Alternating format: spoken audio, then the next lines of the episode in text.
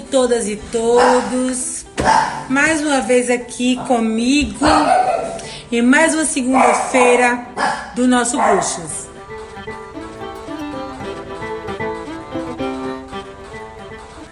Hoje teremos pela primeira vez aqui no, na live do Bruxas, segunda-feira, uma defensora pública pernambucana, geminiana, né? Lutadora. Olá! Menina, olha o batom da moça. Não são bruxas no plenário? Então. Menina, e o pior que eu ia pedir pra tu colocar o batom vermelho, vice bicha. Tá vendo? Menina, com muito prazer que recebemos hoje aqui. Pra quem não conhece, eu sou a debochada, ela é a meiga. Alice, para mim é uma satisfação estar participando dessa live. Sabe que eu sou fã do projeto que você, junto com outras defensoras, é, está fazendo, que é a Bruxas do Plenário. Então, eu queria que você se apresentasse. Quem é a Mirella na fila do pão? Quem é Mirella na fila do pão, né? Eu sou defensora pública há 13 anos, vou fazer 14 agora em outubro. Faço parte do grupo do júri de Pernambuco, né? Do qual você também faz parte. E a gente faz júri por todo o Pernambuco, então já fiz de Petrolina, Recife. Verdade. É, também, também faço parte do, do núcleo de recursos que atua na segunda Câmara do Tribunal de Justiça, fazendo, levando os nossos recursos, as nossas teses até os tribunais superiores. Sim, sim. Também já fui conselheira do Conselho Superior da Defensoria Pública de Pernambuco. Já, fui, já fiz parte da comissão é, criminal do CONDEG, como vice-presidente, e também já fui membro honorário da comissão de execução penal. Pois é, eu nunca fui tanto à reunião. Ela é meiga no júri, viu, queridos e queridas? Mas no conselho, ela, ela tinha um pouco de Lis Santos na veia, sabe? Adorava. Bem, mas a primeira coisa que eu preciso saber, né? Logicamente que a gente vai falar do seu curso, que tá bombando no, no, no, na internet, né? O Bruxas vai divulgar. Eu queria que você nos explicasse, antes de falarmos mesmo sobre o júri, como foi para você? Você entrou muito nova na defensoria, né? Verdade. Você entrou com 22 aninhos, né? 22 anos. 22 anos eu entrei na defensoria pública. É, realmente, quando eu entrei, é muito nova ainda, eu acho, inclusive, que a gente sofria muito preconceito. Eu sofria muito preconceito por ser nova e mulher. Pois é. Então você começou muito nova na defensoria. Mas quando foi que você começou a, a, atuar no júri? Eu não me lembro exatamente quando eu comecei, mas não foi assim que eu entrei. Quando eu entrei, eu fui para o CAB e eu fazia, eu fazia as audiências criminais.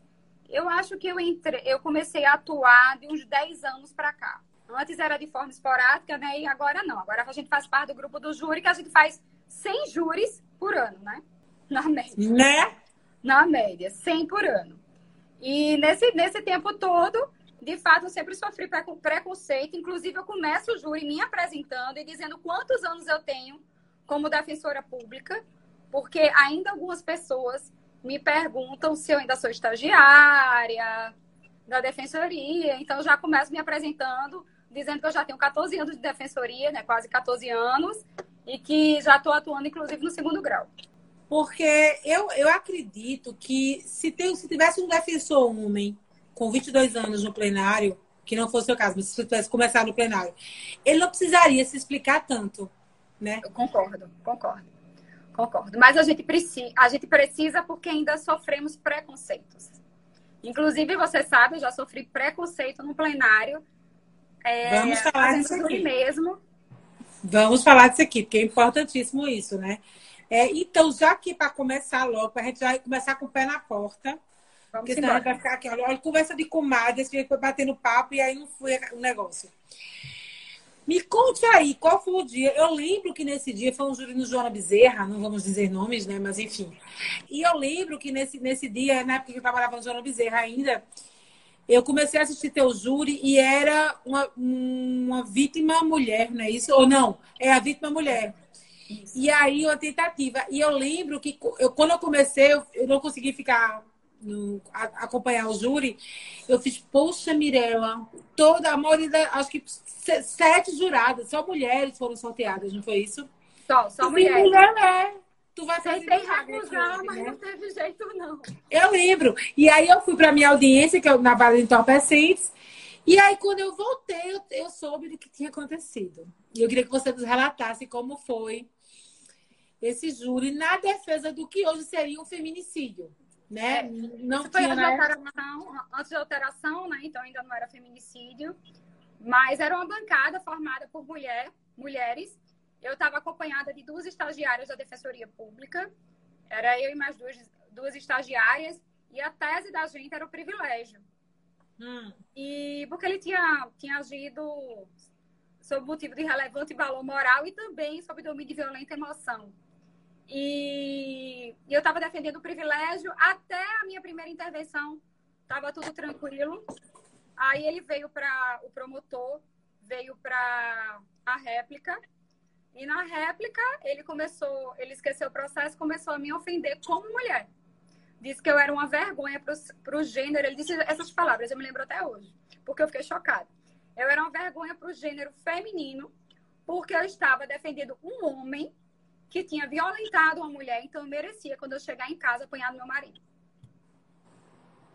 Né? Aí eu me lembro que a estagiária meteu a mão na mesa, o juiz mandou calar a boca. Engraçado, né? Mandou a gente calar a boca e não o promotor calar a boca. Silenciar, né, querida? Que a gente tem que aceitar é, isso. Também um, um, juiz, né? Um juiz. É, mandou a gente calar a boca e não o promotor. E eu escolhi como técnica, que é algo até que eu quero falar aqui, é, não rebater na hora, não fazer a confusão. Deixar é. para na minha vez sim, falar. Sim. Porque eu acho também que júri, a gente tem que escolher as brigas e como brigar. Porque isso pode ser sim a nosso favor.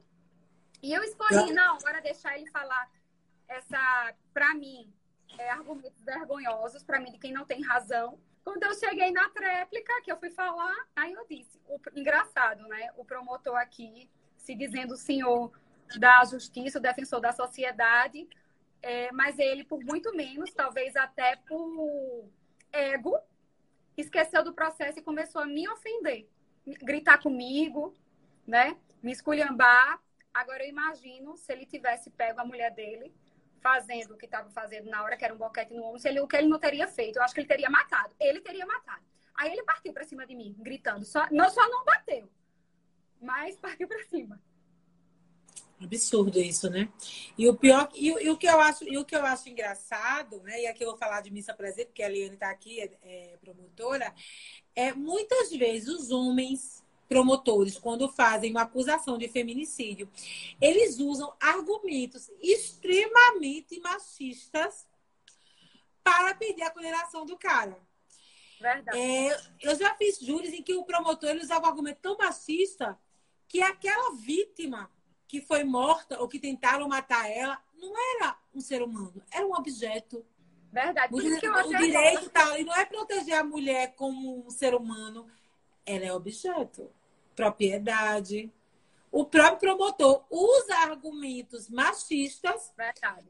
para enfrentar e pedir a condenação de um cara que matou a esposa, que praticou verdade. um crime de homicídio. Verdade, verdade. Utiliza mesmo, de fato. E me diz uma coisa, Mirella, já falando por esse lado do feminicídio. Você, como mulher, você acha que na hora em que você tem argumentos para em argumentos para defender um cara acusado de feminicídio, você acha que existe um limite ético na defesa de um feminicídio? Na verdade, eu considero que existe limite ético em todas as defesas. E para mim, o feminicídio é, outra é uma defesa como outra qualquer é um caso como outro qualquer. Sim, Inclusive, sim. você sabe que a minha tese preferida é a clemência. Eu amo a clemência. E para mim não me interessa os sujeitos que estão ali. Se foi um homem que matou uma mulher, se foi uma mulher que matou um homem, se foi o filho que matou o padrasto, se foi a filha que. Não me interessa. Me interessa o, a, o sentimento que tem naquele processo. E o sentimento não tem nada a ver com gênero. Sentimento é do ser humano, é próprio do ser humano. Então, para mim, é, quando eu vou analisar, não me interessa se é homem, se é mulher. Interessa o processo, aquela história que está acontecendo ali. E nesses casos, muito casos de Clemente, a tese que você sabe que eu mais é muito ligado a questões familiares. Né? Está muito ligado às questões familiares. E, e, eu, e para mim tem limite ético em todos os processos e o limite é o mesmo. Lealdade processual. Eu não atuo com deslealdade, eu não atuo mentindo, nem tratando o processo com coisa que não tenha no processo e nem ofendendo promotor ou promotora. Isso eu não faço. Quem, quem me vê atuando sabe que eu atuo no processo e tento ser técnica. Então, para mim, o limite que tem no processo de feminicídio tem em todos. Que é ser leal Entendi. ao processo e não ofender ninguém. Entendi. Eu, eu, eu, eu falo isso porque... É, é, eu falo isso porque eu tenho, eu, eu, tenho falado sobre isso, tenho palestrado sobre isso. Eu sei, eu sei que você, inclusive, vai estar com uma palestra sobre isso. Porque o Estado, ele naturaliza o machismo e quer cobrar de um preto pobre que seja condenado por mais tempo por algo que ele naturaliza. Verdade. E muitas vezes eu digo, o Estado era para estar no banco dos réus. Verdade. E dependendo, aí, a depender do contexto, é cabível sim a clemência, e eu acho que é totalmente. Nunca usei, não, a clemência nesse sentido. Mas é totalmente cabível no contexto em que, em que querem, né? Em que o, é, é, é, o crime tem destinatário certo, né? Porque o crime Exato. não é uma, o crime é um acontecimento social, é um evento social. Verdade. O crime, quem é o crime? O criminoso. Verdade. Tem toda né? a coisa. Então vamos lá. E eu, eu lembro de um júri que, assim, o, o, o, júri que eu mais impressionei com você nessa clemência foi o que, foi o que eu assisti. Eu acho que também foi, no, acho que foi na segunda vara, é, em que você sustentava um argumento de, de privilégio, né? É, provocação injusta depois de né, provocação injusta logo depois ó, agressão logo depois de uma provocação injusta sob violenta emoção. E ali já estava perfeito só que além. você fez a sustentação do privilégio tecnicamente tal. Massa quando chegou depois tu achou pouco né mulher e fosse para clemência e eu fiquei Costumo assim ir além costumo ir além é, já entrando um pouco na clemência eu acho que a clemência tem muito isso da gente ter essa sensibilidade além do que é técnico. Afinal de contas, o júri existe para isso. Se a gente quisesse um julgamento meramente técnico, a pessoa era julgada pelo juiz togado, o juiz de direito. No momento que a gente chama a sociedade para julgar os nossos pares, é porque a gente quer que se traga questões extrajudiciais para o julgamento. Então, essas questões extrajudiciais podem e devem pautar o julgamento. E ela está muito ligada à clemência. Então, geralmente, quando eu defendo a clemência, cabe um privilégio. Então, eu começo com o técnico, conto a história da Bela e a Fera e vou além para pedir a clemência. Como assim da Bela e a Fera? Desculpa. eu sabia que você ia gostar. Eu não sei se você sabe, mas Bela, é, na, quando, eu era, quando eu era criança, a Bela e a Fera era o filme que eu mais gostava. E depois, quando a gente assiste adulta, com outra mentalidade, porque teve o remake agora, a gente tem um olhar diferente. Né? Eu tenho um olhar bem diferente e crítico, mas vamos lá, não sou diferente. eu, você. E a história da Bela e a Fera ela é bem interessante. É, a gente pensando nesse lado do direito penal, porque a Bela e a Fera conta a história da Bela, em que ela era a única pessoa da, da, da cidade em que ela vivia que sabia ler. Porque naquela época as mulheres, e isso era uma crítica né, à submissão feminina, naquela época as mulheres não podiam ler. Então ela que gostava de ler, ela era chamada de estranha. Aquela ali é a estranha. Ela é a estranha. E ela era marginalizada naquela sociedade por querer ler, por gostar de ler e achar que as mulheres deveriam aprender a ler e escrever.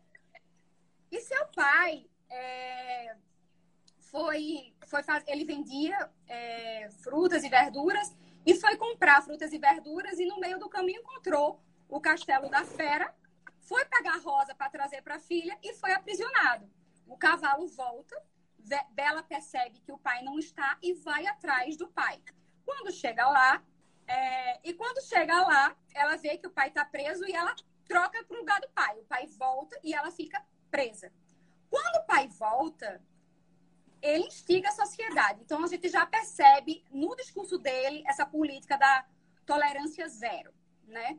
O engraçado é Acho que eu já vi isso em algum lugar. Eu acho que já vi isso em algum também. lugar. Também. Eu não também. sei onde é, mas continuamos. Mas voltando. Quando o pai volta, então a gente percebe todo o discurso de tolerância zero, de direito penal do inimigo, do, do direito penal do autor, né? Que a pessoa é o que é e não o que fez. E por que eu estou dizendo isso? Porque durante o filme aparece o galã, né? Que é alto, loiro, dos olhos claros, essa cultura ocidental, de Né? que esse é que é o padrão de beleza. certo? Ah, padrão macho alfa topzeiro. é o padrão de beleza. E a gente tem a Bela, que é a, a fera, que é chamada no filme de besta, que é para já ter essa ligação com o demônio. Para a gente já olhar para a figura e imaginar o demônio, porque ele é chamado de besta.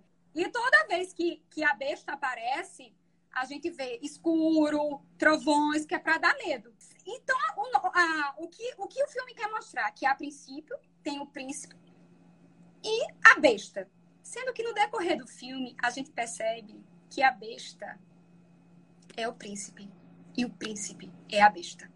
E a gente percebe que aquele discurso de tolerância zero, na verdade, é o direito penal do inimigo, é o direito penal do autor, porque a, be a besta, a dita besta, estava num castelo sem fazer mal a ninguém e querem pegá-lo apenas pela aparência dele.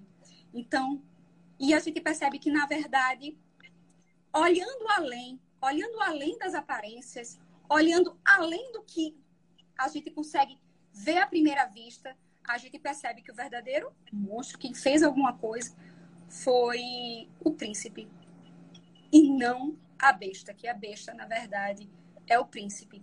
Então, se a gente não for além, a gente pode cometer injustiças, porque a gente ia cometer uma injustiça com a besta, se a gente não tivesse esse olhar além. E muitas vezes a justiça, naquele caso, é a clemência e não um julgamento técnico. Perfeito. Perfeito. Aí, pronto. E aí, aí. é tanto que a besta, né, que costumam pintar, tipo, a besta é sempre o homem preto e pobre, né? Exatamente. Exatamente. E o príncipe, o galã, alto, dos olhos claros, loiro, branco, né? Eu diria que são os, quem faz a lei são eles. Eu nunca tinha pensado por esse lado da Bela e a Fera, não. Até porque eu tenho minhas críticas, né, sobre essa Bela e a Fera. Outra visão, uma visão feminista. Mas é interessante isso aí mesmo. Não é, não? Isso é É interessante. essa- esse olhar além, que a gente tem que ir muito no júri, que a gente luta todos os dias. Porque, à primeira vista, os réus, da, nós, os nossos réus chegam lá condenados. A maioria Sim, tem lógico. antecedentes. 7 a 0, amor. 7 É, a a 0. maioria tem antecedentes. O Ministério Público pega nos antecedentes é, o modo que eles falam, a, a roupa que veste, até tatuagem está sendo usado. Então é toda uma rotulação. Se a gente for olhar à primeira vista, ele é a besta. Mas às vezes ele não é e a gente precisa olhar. Porque muitas vezes, na- no lugar daquela pessoa, a gente poderia ter feito a mesma coisa. E o que é justiça? É julgar a pessoa pelo que ela é ou o que aconteceu? Ou fato, né? Ou fato. Ou fato. Então, o que aconteceu. Tem um filme muito interessante dessa questão racial, que foi o que me fez fazer direito, que é Tempo de Matar. Oh, perfeito. Perfeito. Conto demais também. E até entrando por, por essa linha da clemência, eu sempre tento, quando eu vou sustentar a clemência, eu não chego para os jurados e digo, vou trazer a clemência. Não é assim. Eu A acho que você nem usa o nome Clemência, não é isso? Eu estou usando, por conta do julgamento do STF, para não caber Ah, é? recurso. É, porque tem, a, tem a, a decisão de que clemência não caberia recurso do MP. Mas no início eu usava mais o lado técnico. Hoje em dia não, eu consto em ata a clemência. Então eu sempre, É começo, eu sempre começo a clemência pelo lado mais técnico. Por exemplo, eu também sustento a cle- a clemência quando a pena não, é, não, não cumpre mais a sua função, porque a pena tem três funções, né? De reinserção social, preventiva e repressiva. E muitas vezes ela não, não tem mais necessidade da pena. Eu acho que ela nunca cumpre nada. Por que a pessoa ser condenada? É, a abolicionista aqui em construção acha que ela não cumpre nada, mas aí não sou eu, a senhora. É, não, mas eu concordo com você. Eu concordo. Eu estou falando em termos de teoria. E se até em termos teóricos ela não cumpre mais o seu papel, para que eu vou aplicar a pena para aquele caso? Isso é uma clemência. Às vezes o réu está tá preso mais tempo do que iria pegar a pena. Ele já cumpriu totalmente a pena. Para que ter uma condenação? É uma clemência. Tá, então deixa eu te perguntar uma coisa. Voltando ao dia que eu te vi fazendo a situação técnica do privilégio, eu não, assim, foi impressão minha, mas eu estou falando de algo que acontece comigo.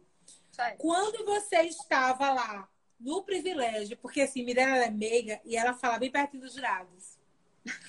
Eu também falo. Hoje eu tive dificuldade no júri grande, porque eu fiquei lá atrás, né? Sim. Porque eu não consegui falar de máscara. E eu ficava lá atrás e eu não conseguia chegar perto dos jurados. Mas eu gosto de falar, é igual a Nathalie, no cangotinho do jurado ali. Eu também. Né?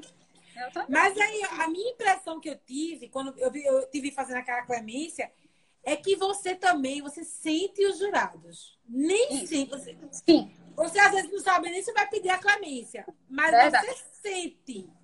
Verdade. No olhar. Verdade. Na receptividade do discurso, não é isso? Isso. Eu quero até citar um júri aqui que eu fiz. Você vai citar, inclusive, o que Flávio falou aqui de São João. Tá, vou falar. É um caso bem interessante de violência doméstica. Mas antes eu quero citar um outro que você falou desse negócio de sentir. E isso é uma técnica que tem muito a ver com o nosso tema de hoje. Eu queria abordar agora. Como é, o seguinte, é o seguinte. Essa questão de sentir, ela é muito importante. Porque, de fato, eu sinto. A clemência eu sinto. Se eu tivesse, se aquela situação de alguma forma me comove e eu fizesse da mesma forma, eu entendo, eu tenho compaixão, eu peço a clemência. E o sentido dos jurados conta muito.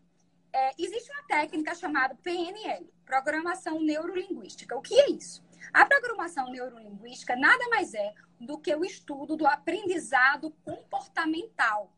Ou seja, como o cérebro percebe, armazena e codifica as informações.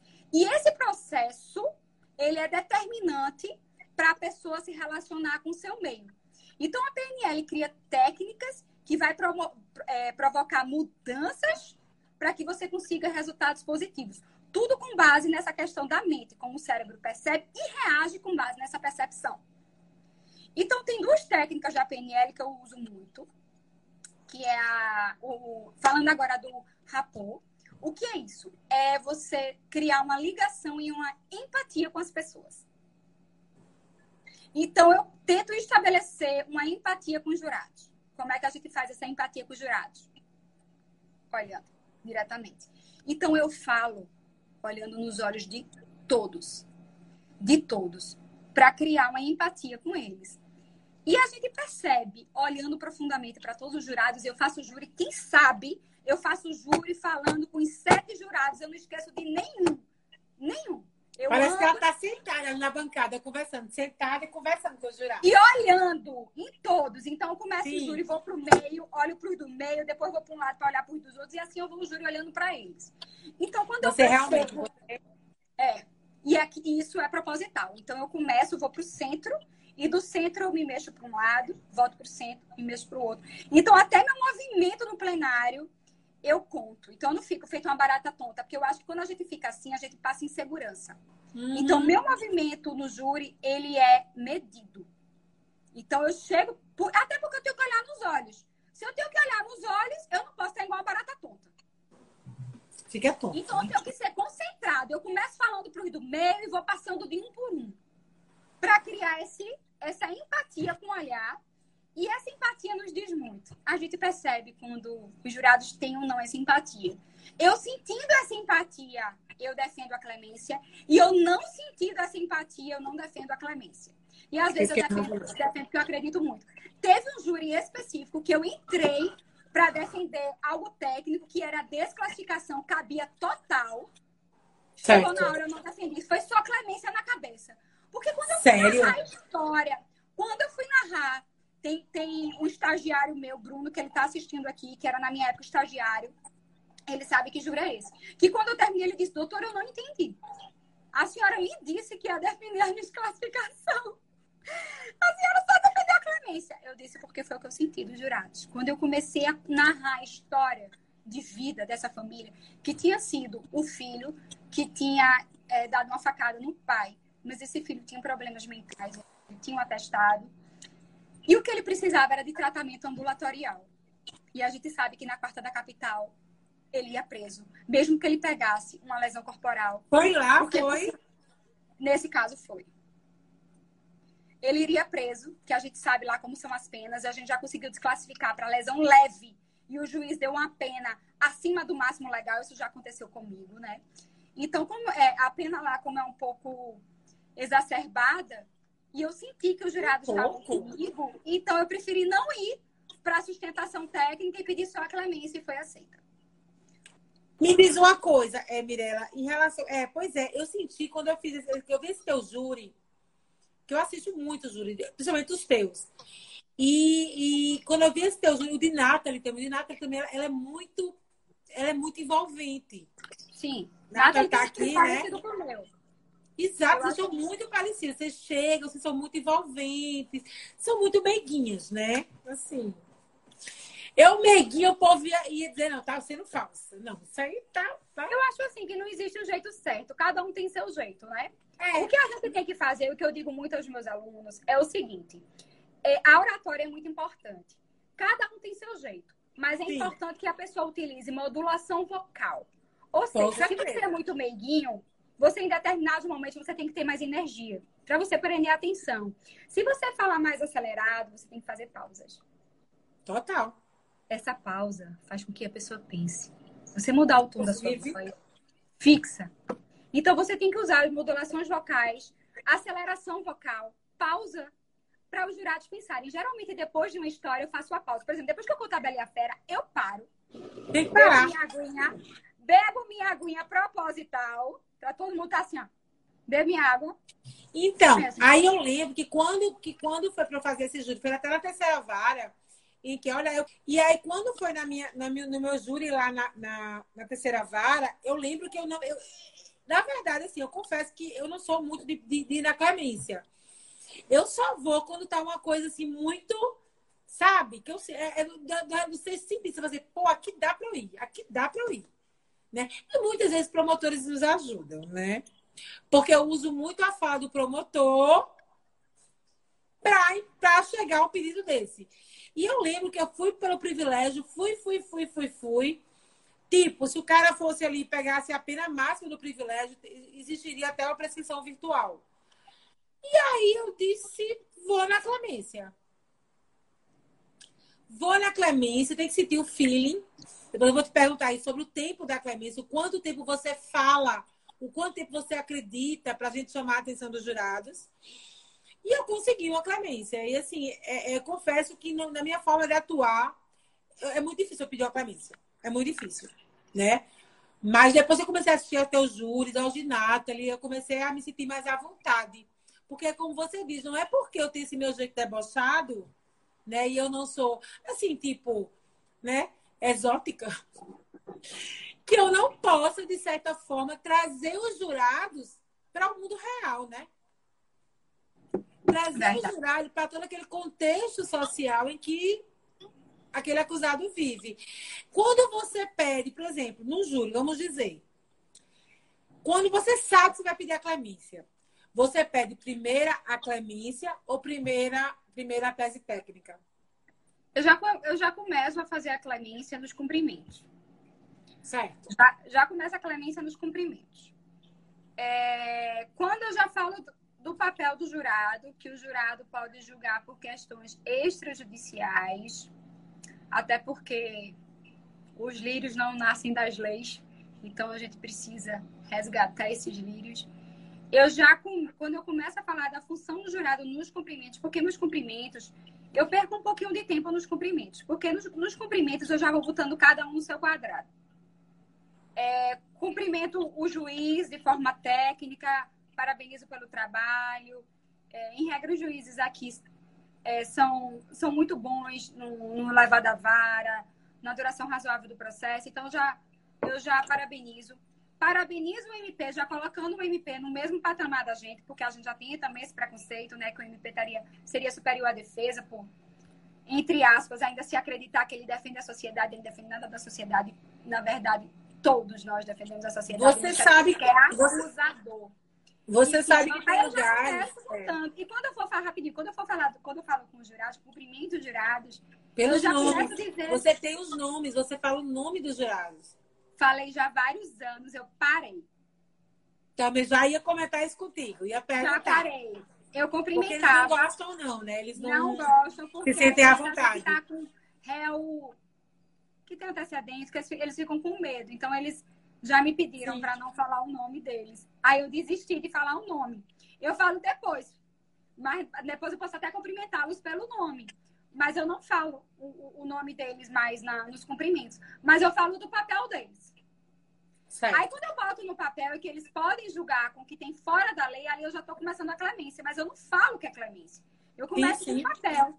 Aí eu vou começando devagar, mostrando o processo, trazendo a tese técnica e depois eu mostro que a gente pode ir além. Aí nesse além eu abordo a clemência. Lá no fim. Mas a verdade é que eu estou defendendo a clemência desde os cumprimentos. Talvez desde o interrogatório, não é isso? A tu Exato. pergunta. Já Na vi, verdade, já desde o interrogatório. Apesar Eu até comentei, foi, eu até comentei, eu disse, rapaz, ó, ela já tá, é, já tá ganhando tempo aí. Ela já ganha tempo no É interrogatório. verdade. A gente já traz esse lado emocional e social, né? Porque você sabe, eu não manipulo nada de processo, eu lido com o que tem no processo, até porque a gente nem, nem tem tempo de fazer isso. Então, o que a gente faz é o que tem no processo. Então, quando a gente percebe na entrevista pessoal que aquela história daquela pessoa é de alguma forma comovente, a gente já traz já desde o interrogatório. Esse caso que Flávio falou, Conta aí desse caso. esse Flávio Ah, só, só um registro aqui, viu, Mirella? Você é a rainha da clemência, mas aqui nós temos um colega de Minas Gerais, Túlio, viu? Que é o colega de Minas Gerais lá, né? Que ele é o rei da clemência, viu, querida? Temos o rei aqui, viu? que bom. Super É, é, pois é, super parceiro. Ele também falou aqui que parou de falar o nome dos, dos jurados. Exatamente por causa disso. Eu parei, eu falava no início que eu achava que isso dava aquela empatia. Eu lembro ele falando isso, eu falei, eu não, decoro. é, da empatia, achava que tinha a ver com um rapaz, mas na verdade, falar, da, é, falar o, o nome dos jurados é, trouxe medo e um, um deles me disse, doutor, eu não gostei não. Sim, voltando para esse júri, desse júri. É porque Em São João. Em São João, esse, esse, esse nome, Rainha da Clemência, veio em decorrência dos júris do ano passado. Que eu defendi mais, eu defendi mais de 30 clemências e consegui 29 das 30 que eu defendi. Foi Maria. Só uma, assim, Sorry. só uma. Todas as outras a gente conseguiu a clemência, mas eu vou ser bem sincera. Eu defendi porque eu realmente acreditava. Inclusive, em determinados júris eu me emociono e choro. Mas não é falso. É porque eu realmente, às vezes, me emociono com aquela, aquela vida ali, com aquele drama familiar. Esse caso de São João foi um caso bem, bem emocionante. Fez o júri, eu, doutora? Tereza, eu, doutora Tereza, Joaci e Flávio, porque eram três. Eram os irmãos e um, é, e um, um matador de aluguel. Que foi contratado pelos irmãos para matar o marido da acusada. Porque é o seguinte: ela sofria violência doméstica, era uma mulher pobre, ele tinha dinheiro, assim, tinha dinheiro em comparação com ela. Hum. Então, exercia esse poder sobre ela. E ela tentou várias vezes fugir. Quando ela tentava fugir, ele conhecia toda a família, que era de uma cidade pequena. Então, várias vezes ele tinha ido atrás do pai dela com a 12 para ameaçar para ela voltar. Então, ela não conseguia se separar dele e não tinha assim dinheiro para ir para outro lugar, nem instrução do que ela poderia fazer, os direitos que ela poderia procurar. Então, o que foi que ela fez? Então, o que foi que aconteceu? Qual foi o grande, o grande fato que fez ela decidir por armar para matar o marido? Armar um, um assalto para matar o marido. Hum. Ele pegou o filho em comum e empurrou de escada abaixo. Um menino de 5 anos. Quando o irmão da acusada chegou, viu o sobrinho machucado. Ó, é verdade, eu já tô me emocionando, me emocionando, mas e é assim no júri. Mas é porque eu me coloco naquela situação, imaginando meu filho sendo empurrado de escada abaixo. Eu não sei como é que ela não matou naquela hora. É porque provavelmente ela se sentiu mais fraca do que ele. Porque era para ter matado ele naquela hora. Aí, quando o irmão chegou, que viu aquilo, aí fez: o que foi isso que aconteceu? Aí ela fez, foi ele, que empurrou para me machucar, para me ofender. Aí ele fez, o irmão disse, não, não tem condição. Não tem condição. A gente tem que fazer alguma coisa. Ela fez mais o quê, né? Porque eu já tentei fugir e não dá certo. Aí ele fez, a gente vai matar. A gente vai contratar um matador de aluguel, porque eles não tinham coragem de matar. A gente vai contratar um, um matador de aluguel para matar ele. Pra, a gente arma um roubo e mata ele no roubo. Aí armaram, contrataram um matador de aluguel, prometeram um som que tinha lá. E o, o cara simulou o assalto e matou o, o ex-companheiro dela. Mas foi tudo desmascarado e os três estavam em plenário. E me diz uma coisa, eles confessavam? Eles não confessavam no início, mas em plenário todos confessaram e a gente trouxe bem essa questão social. Ela nem queria falar da violência que o filho sofreu. Mas eu disse a ela, você tem que ela não queria expor a criança, eu disse, mas você tem que falar, porque você não está entendendo que isso é decisivo. Isso mexe. Porque é o seguinte, Alice, é, é covardia um homem mexer com a mulher, mas é covardia mexer com a criança de 5 anos. E ninguém aceitar um negócio desse. Tanto que ninguém aceitou que os três foram absolvidos pela clemência, inclusive o matador. Os três. E o promotor, a promotora pediu o quê? Não, a promotora pediu para o matador de aluguel o homicídio é, qualificado e para a irmã e para o irmão ela pediu a absolvição deles por clemência. Foi, pediu. Na verdade, ela não sabia o que pedir. Ela começou o júri Gente, eu nunca vi um promotor, eu nunca vi um promotor pedir clemência. Nunca. Eu já vi é, duas vezes. Essa... Eu sei que a Eliane, eu, eu, soube, não foi, eu soube que a Eliane já pediu sim clemência.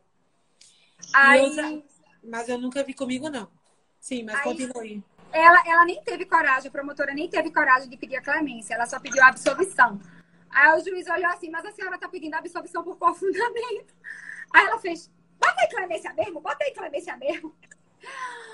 Mas acabou que os três foram absolvidos, porque a sociedade se comoveu com aquela situação. Inclusive com o, o, próprio matador de aluguel, eu me lembro que ele depois ele nem quis mais o som. Porque quando ele, quando ele conheceu a história, que ele viu o que aconteceu com a criança, ele disse, devolveu o som. Ele disse, eu não quero mais o som, pode ficar. E me diz uma coisa, e como foi que eles mataram? O revólver? Foi. Ele simulou assalto, né? O cara, para assaltar o som, entrou para roubar o som, disse que ele teria reagido e atirou nele. Ô, Mirella, me diz uma coisa. Você já fez júri por todo o estado, de Petrolina a Itamaracá.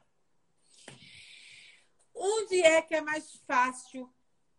No interior. A clemência. No interior. No interior. No interior. Sem comparação. Sem comparação.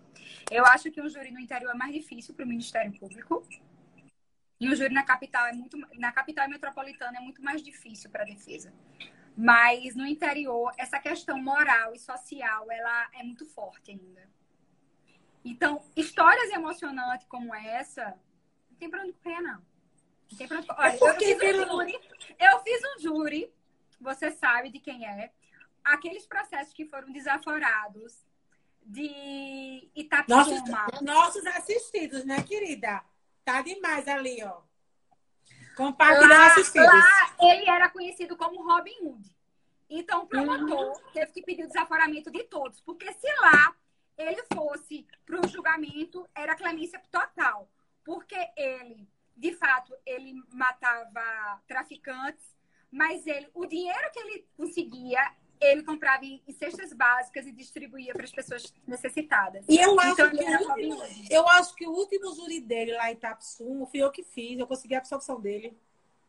O último júri que eu fiz lá em Itapsuma foi dissolvido porque estava tendo resgate. O pessoal foi invadir o plenário para tirar ele de lá. E aí foi aquele júri que a gente fez juntas, né? Que, que o, o, a gente conseguiu, né? A absolvição que não tinha prova de fato aqui na capital. A gente fez na capital, né? Não tinha prova de fato e tinha que ser absolvido, né?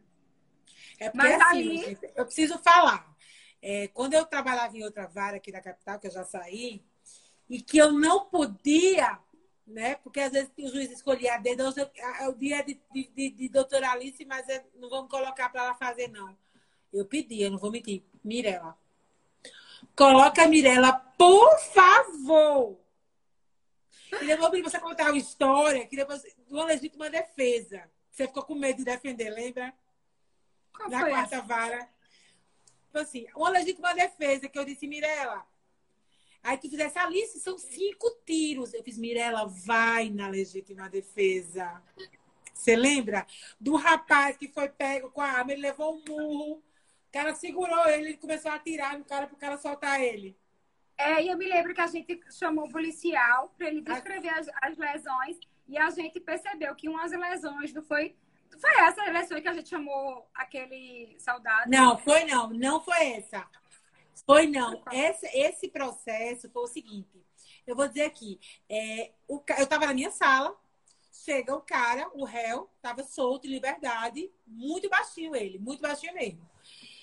E aí senta para doutora, eu preciso conversar com a senhora, a senhora vai fazer meu júri. E eu sabendo que eu não ia fazer porque eu ia entrar de férias. E eu fiz, sim, mas me conte sua história. Ele falou, doutor, é o seguinte, eu agi legítima defesa, porque se eu não tivesse feito dessa forma, ele ia acabar me matando. E ele começou a contar que nesse dia estava num samba, a irmã Hum. dele foi no banheiro, os caras começaram a brechar a irmã dele. Resumo da ópera. Quando eu fui olhar o número de tiros, eram cinco tiros. Eu olhei e fiz, peraí, calma. O senhor está dizendo que foi legítima defesa com cinco tiros? Ele, sim, doutora. Com cinco tiros. E eu, como assim? E aí ele foi contar a história, que o cara tinha dado um murro nele, que ele estava armado, o cara tinha dado um murro nele, ele correu do carro, o cara segurou ele, o cara bem maior que ele, prendeu o cara, ele, ele foi preso pelo cara e ele atirava. E todos os tiros pegaram na extremidade. Lembra? Lembro. E tu lembro, fazia, verdade. mulher, eu não vou não pela legítima defesa. Eu digo, vá pela legítima defesa, pelo amor de Deus. Ele E era capaz de ir pela clemência, se brincar. E tu conseguisse pela, pela legítima defesa. Na, na- nessa vara que você está falando, no ano passado eu consegui várias legítimas defesas. Eu consegui um também. Uma, uma que. é, tu sabe que os agentes lá todos torciam pra gente, né? Mas teve um. Mas teve um que ele chegou pra mim e fez, doutora, hoje a senhora não ganha, não. Porque a senhora acabou de dizer que ele não era pra ter dado um tiro, era pra ter descarregado a arma na cabeça dele. Raiva, Pesado. medo de morrer. a senhora não ganha, não. E a eu consegui a legítima defesa, porque era justamente essa questão do medo de morrer. E que é, ele estava. Eram dois traficantes, mas esse traficante, a vítima, que era conhecida, tinha testemunha que era super perigoso, ele estava invadindo a casa do outro traficante e dentro da casa estava sua mulher com seu filho de colo, de meses de colo. Então ele realmente não tinha o que fazer, né? Legítima defesa de outra é, iminente agressão, ele teve que matar. E eu disse assim: se fosse o meu filho que tivesse lá dentro, eu não só tinha dado esses tiros, não. Eu tinha descarregado a arma nele para garantir, garantir que ele ia morrer e que não ia voltar. Porque a gente sabe, se, se o traficante tivesse sobrevivido, depois ele voltava pior. Se ele estava disposto a fazer mal a uma criança de colo, se sobrevivesse, não ia ter para onde, né? Então, na quarta, é, eu adorava fazer júri lá, sinceramente, porque os casos eram bem. Absurdos, né? Inclusive, eu costumo dizer, já que a gente faz muito júri de, de guerra de tráfico, Verdade, e os promotores usam o nome, guerra. Verdade. A gente usa, né? Doutora Eliane tá aí ainda. Eu uso muito o que o promotor fala para emplacar as teses. E quando eu vi o promotor dizer guerra, guerra, guerra, eu costumo dizer que em guerra a pena de morte é permitida. Você matar outro na guerra. É um dos casos da Constituição Federal em que a pena de morte em tempos de guerra. Verdade. Eu já consegui É várias vezes emplacar isso na legítima defesa no meio da guerra. Isso. Né? E excluir essa questão do excesso, né? Não, eu já vi promotor dizendo que essa questão do excesso, não emplaca. Já vi. Promotor dizer que não emplaca. Então, gente, daqui a pouco ela vai fazer o jabá do curso dela, porque o curso dela Olha, está bombando. Você já sabe. já vai na live, segunda né? edição. Quero convidar todos para o curso. É, Eu tinha um curso presencial, né? que eu fazia seis dias em que eu fazia uma abordagem, tanto teórica como prática. Tinha a mentoria individualizada dentro do curso, em que a gente treinava os alunos e ainda análise do processo. Com a pandemia, a gente transformou esse curso em online e fizemos em três módulos. Eles são independentes, claro que eles são complementares, mas são independentes. Então, a pessoa pode fazer qualquer módulo em qualquer ordem. O primeiro módulo aconteceu dia 15 do 8, a gente abriu 300 vagas, todas foram preenchidas. A procura está tão grande que a gente vai disponibilizar ele gravado. E já lançamos agora o segundo módulo, que é dia 10 do 10, que vai acontecer ao vivo, vai ficar gravado por oito dias para quem não conseguir assistir. E eu convido todos a participar, porque esse segundo módulo é bem interessante, porque a gente vai fazer uma análise do processo, de vários processos da gente e da defensoria, principalmente esses últimos. Agora, Mirela, aqui o Bruxas vai divulgar o seu evento, mas eu queria te fazer uma assim, sugestão. Faz um vídeo. Eu estou fazendo vários vídeos. Eu fiz um primeiro, mas eu vou te mandar também para você divulgar. Para a gente divulgar aqui, tanto no Bruxas como também no, no, meu, no meu Instagram pessoal. Foi dever de, foi dever de casa para meus estagiários, né? Queria também perguntar a você, Mirela, como é que você, como é que você divide o seu tempo? Tá. E aí eu queria que você falasse é, se na, na quando você quando você pede a clemência, todas as vezes que você pede a clemência, o seu réu, ele fala? Ou ele fica em silêncio? Fala. Em regra, em regra, no meu júri, o réu fala. Eu, é, por coincidência ou não, eu sei que a maioria dos defensores prefere que o réu fique em silêncio. Eu sei que seu, a maioria esmagadora. Eu, sou, eu faço parte de uma minoria em que o meu réu fala. Em todos os júris principalmente na clemência. Porque eu preciso que ele bote para fora a sua história pessoal. Eu preciso que ele conte. Porque foi essa história que me emocionou para eu pedir a clemência dele. Então eu preciso que ele narre. Eu preciso que ele fale.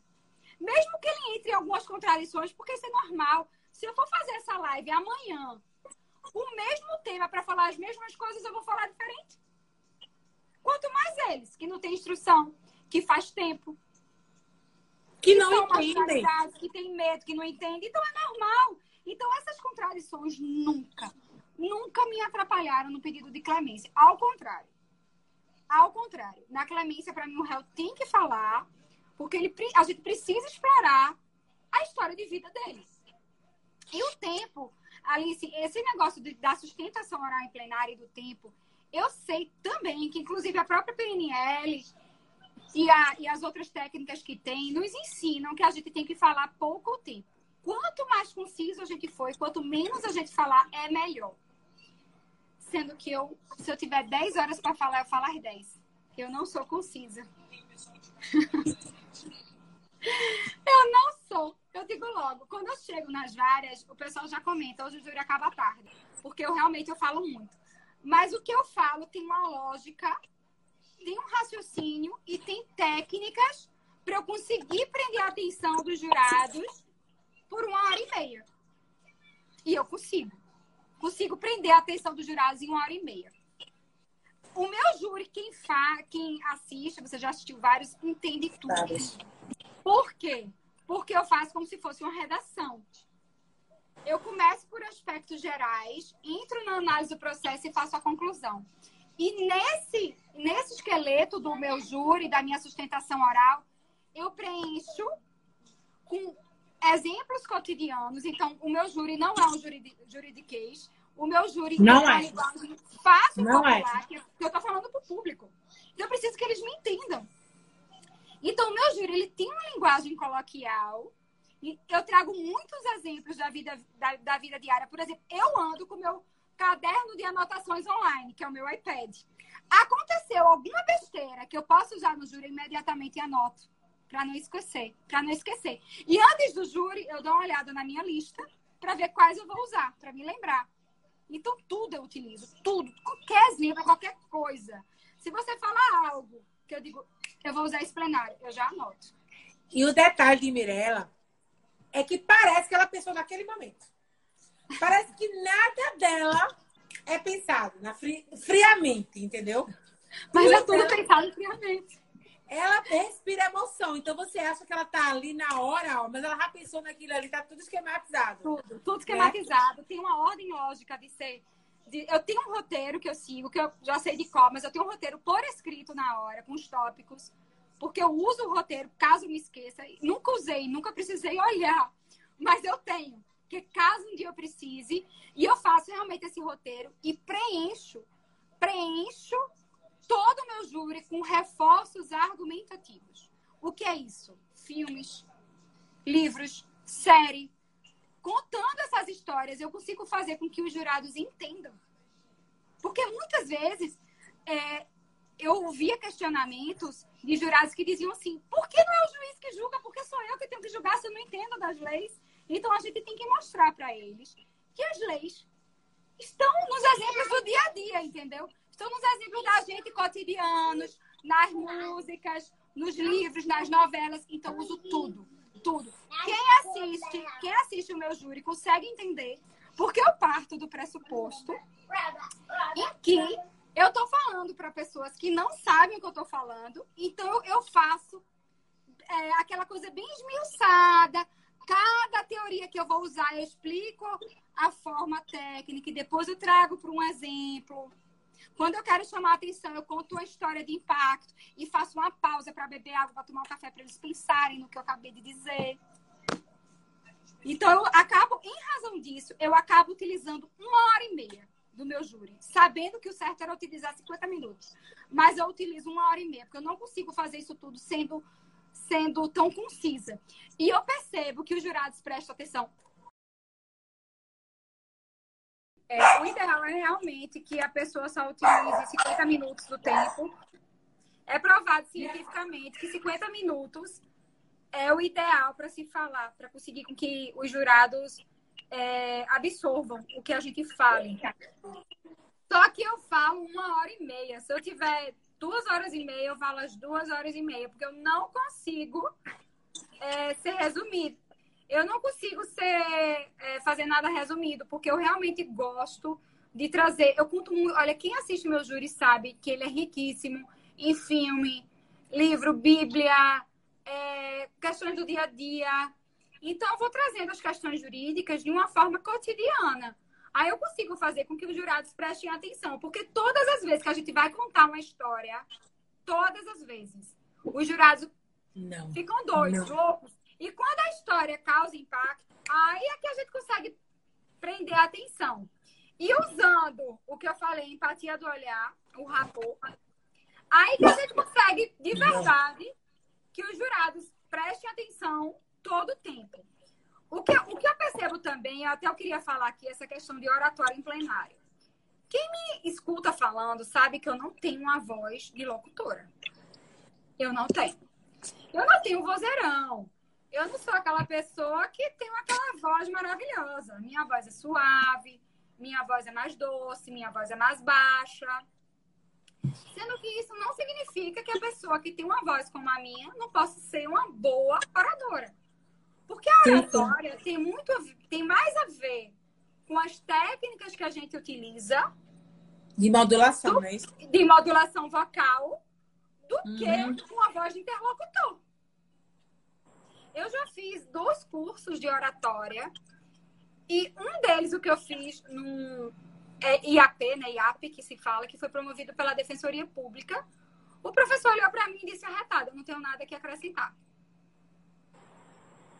E isso por quê? Porque apesar, eu, apesar de eu ter essa voz, eu utilizo as técnicas de modulação vocal. Então, é importante que a gente, defesa, porque o Ministério Público ele pode entrar mudo e sair calado, pode fazer sentado. Os jurados podem dormir a fala inteira do MP, que ainda tem chance de, do MP ter a acusação acolhida. Chance grande, grande. A gente entra o jogo perdendo. A gente tenta reverter aquela situação. Então, o MP não precisa usar nada. O MP pode entrar muito, sair calado, ficar sentado, dormir, os jurados terem raiva do promotor, que nada acontece com o MP. A gente, a gente tem que, a gente tem que cantar, a gente tem que tocar violão, a gente tem que declamar poesia, a gente tem que inventar. Sendo que eu acho que hoje em dia esse júri muito, digamos assim, espalhafatoso não é bom. O que é legal, que eu imagino, que eu percebo que dá resultado, são júris em que a gente traz aquela situação para o cotidiano. Então, no momento que a gente vai trazendo, usando a modulação vocal, tendo o controle corporal, o controle da mão, porque eu percebo que às vezes o povo fica sem saber o que fazer com a mão. A palma a da mão, sempre assim, é a nossa. É o complemento da fala. A mão é utilizada como complemento da fala. Então, a gente não pode ficar com a mão abanando ou com a mão parada. A mão tem que ser usada no momento certo para chamar atenção. Inclusive, a mão nos ajuda a hipnotizar a pessoa que está nos ouvindo. Eu tenho que fazer esse curso aí, Fia. Tem que fazer. Depois eu quero Porque... dicas. Então, assim, eu consigo falar todo o tempo usando essas técnicas de modulação vocal, reforços argumentativos, gesticulação, é, expressão corporal, que é tudo premeditado, feito disse. Ele é feito devagar, parando em cada momento, tendo a conexão do olhar. Então, eu consigo falar todo o tempo e consigo que os jurados prestem atenção durante todo o tempo de fala. Tem uma, eu, eu queria até falar uma outra técnica da PNL aqui. À vontade, pessoas. a live é sua, querida. Existe uma técnica chamada ancoragem, que é o seguinte: o nosso cérebro ele funciona através de âncoras. O que significa isso? Significa que tem determinadas músicas que vai fazer a gente lembrar de determinados fatos. Tem música que faz a gente lembrar de cinema, tem música que faz a gente lembrar de viagem, tem música que faz a gente lembrar de comida, de lembrar de alguém que a gente gosta, de lembrar da nossa mãe, né, mãe? E de lembrar do nosso filho, de lembrar de uma amiga, de lembrar de alguma coisa. Então, essa música a gente pode utilizar em nós mesmos antes de entrar no plenário. Tipo assim, Sim. quando eu vou fazer, quando eu falei Pode falar, Quando eu faço um júri de clemência, eu passo a noite toda antes do júri e o dia do júri lendo sobre amor, compaixão, para eu entrar com esse espírito de amor ao próximo. Faço tudo errado. Então... Tá na cara, tô levando. Vamos lá. Então, porque a música, ela vai ativar âncoras na nossa mente que vai fazer a gente entrar naquele estado. Então, quando a gente está naquele estado de sonho, de dor pro próximo, tem música que ou poesia que desperta isso na gente. Então, quando eu vou fazer clemência, eu vou no carro ouvindo isso. Às vezes, na véspera, tomo um vinhozinho que é para você entrar naquele estado de poeta mesmo, para na hora estar tá quando é aquele júri que é mais combativo, que a gente sabe que vai estar com tesão. Continue, a live é sua, vá. Júri, em que é um júri com mais energia, que a gente precisa é, combater mais fortemente, eu escuto aquelas músicas, tipo assim, como se eu fosse entrar no ringue de rock. Aquele, aquele, aquela música para instigar, para entrar com sangue fervendo, para entrar com aquele espírito. Então, eu utilizo muito isso no júri. Eu nunca emendo a fala do MP com a minha, porque tem que ter os cinco minutos que é que eu vou pro banheiro para eu me autoestimular com música e meditação. Eu já venho nesse processo desde o dia anterior. Mas antes de entrar em plenário, tem que ter, você tem que entrar com o estado de espírito da tese que você vai pedir. Então, já vou pro banheiro, ouvir pela última vez aquela música ou ler pela última vez aquela poesia que vai despertar aquele gatilho para entrar no estado de espírito que eu quero no plenário. É, porque aí você, como é que você vai falar de amor se você não está sentindo amor? Eu não estou sentindo. Como você vai falar de esperança? Isso. Se você, você não está tá esperança. Você, você tem que viver o que você fala. Exatamente. Eu tenho falado para alguns, alguns colegas, o júri, colegas, que você precisa acreditar no processo. Precisa. A gente tem que acreditar no processo, né? Eu falei com a Mona Lisa esses dias. A gente precisa acreditar no processo. Precisa. Eu acho que isso também é muito, é muito de intuição. Muito de intuição também, sabe? E assim, eu nunca tinha pensado nesse... Mas é técnica da PNL, tá? A gente... Vamos lá, estamos aqui. A gente aprende a fazer isso. Então, assim, eu já tinha muito isso em mim. Eu já notava que quando eu entrava em determinados estados, eu fazia um júri melhor para aquela tese. Então, eu já fazia isso. Depois que eu percebi que isso é uma técnica, é que a gente vai aprimorando, né? Aprimorando cada vez mais. Então, aconselho todos a fazerem essa, essa técnica. Inclusive, às vezes é bom a gente utilizar esses filmes do cotidiano, essas músicas do, do cotidiano, que às vezes a gente desperta a, a gente desperta a âncora nos jurados. A gente desperta o gatilho.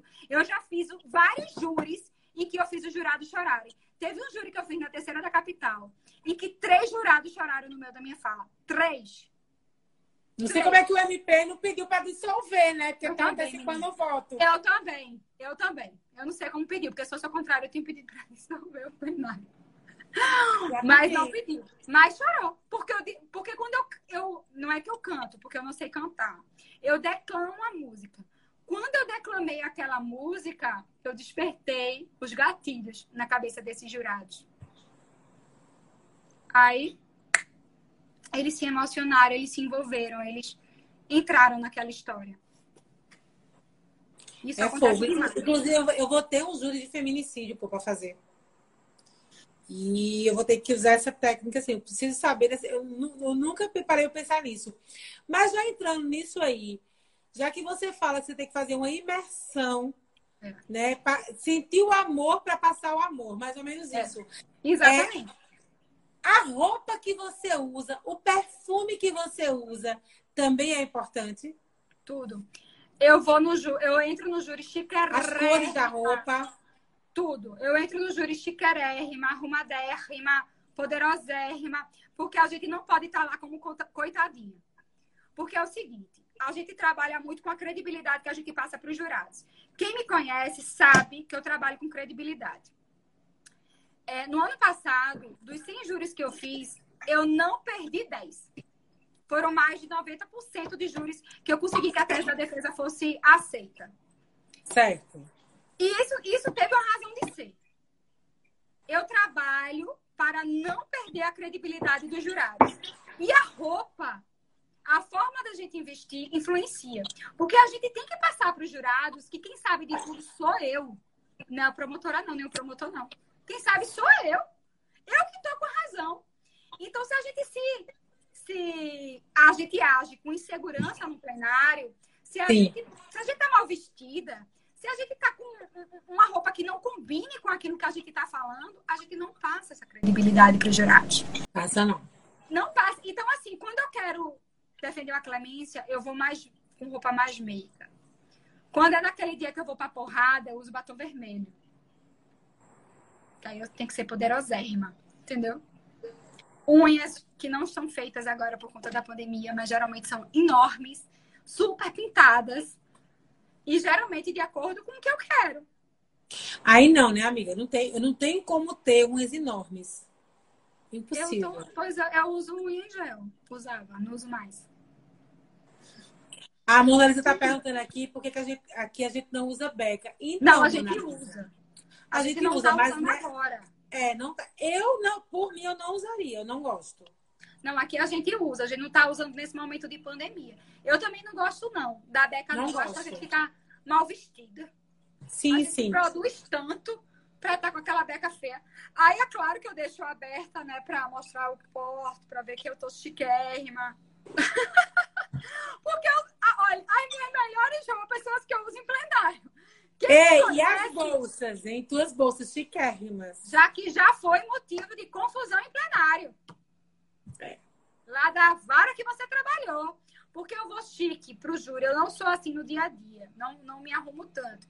Mas no júri eu me arrumo. Inclusive a maquiagem tem também a ver com o júri, né? Eu é, tem, tem júri que você tá quase sem maquiagem. Tem júri claro. que tá bem maquiada. Exatamente, porque depende se eu Isso é proposital.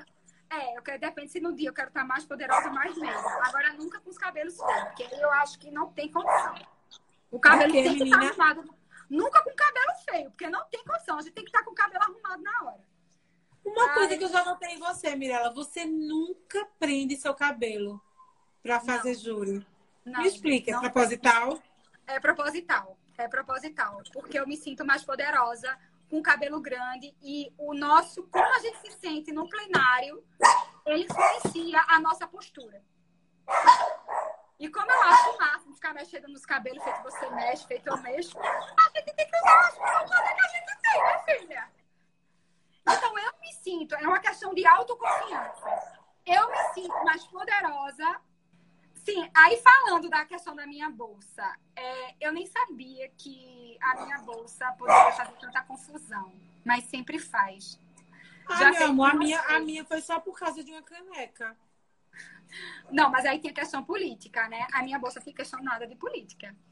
É, teve um júri em que eu fiz, em que eu defendi a legítima defesa, em que a promotora veio para réplica para dizer que eu estava mentindo, porque eu não sabia qual era o percurso do metrô, que o metrô fazia, porque eu era uma patricinha e quem andava com essa bolsa não poderia saber do, do percurso do metrô. E que ela não tinha dinheiro para comprar essa bolsa. E que ela não tinha. Não, mas essa foi no júri, não foi da tua vara, foi em outra. Vou contar as duas situações. Aí eu peguei que a bolsa não influencia na nossa competência. Que é claro que, independente de eu andar ou não andar do júri, eu fiz uma pesquisa das estações do metrô. E se ela não for estudar o processo, eu não podia fazer nada por ela, mas eu iria ensinar ela. Que se ela botasse no Google, a estação era tal, tal, tal, tal e tal e que era por isso que a vítima que ela estava defendendo tanto estava mentindo. Resultado: ela perdeu de 4 a 0 nesse júri. E o outro júri que aconteceu também por causa dessa danada, dessa mesma bolsa, mesma bolsa, Rosemary disse que oh, eu não tinha dinheiro para comprar essa bolsa. Eita, ia falar o um nome. Falou, né, amiga? Ela disse que ou eu não tinha dinheiro para comprar essa bolsa, eu estava cobrando eu, eu, tava, eu não tinha dinheiro porque eu estava cobrando, ou era falsificado, eu estava cometendo crime de falsificação. Aí eu usei a mesma, aquela, mesma, aquela mesma coisa que eu utilizo sempre. Aí, aí ela disse um negócio desse, Renato. E assim, aí eu disse o seguinte: é, quando o Ministério Público utiliza esses argumentos para ofender, é porque não tem razão técnica. Porque quando a gente tem razão técnica, a gente vai para o processo, a gente não ofende. Sim. A gente só passa para ofender quando a gente não tem uma, raz uma razão técnica. E eu gosto muito de uma passagem bíblica que fala muito do respeito à defesa, que é o seguinte: todo mundo sabe que Caim matou Abel, né?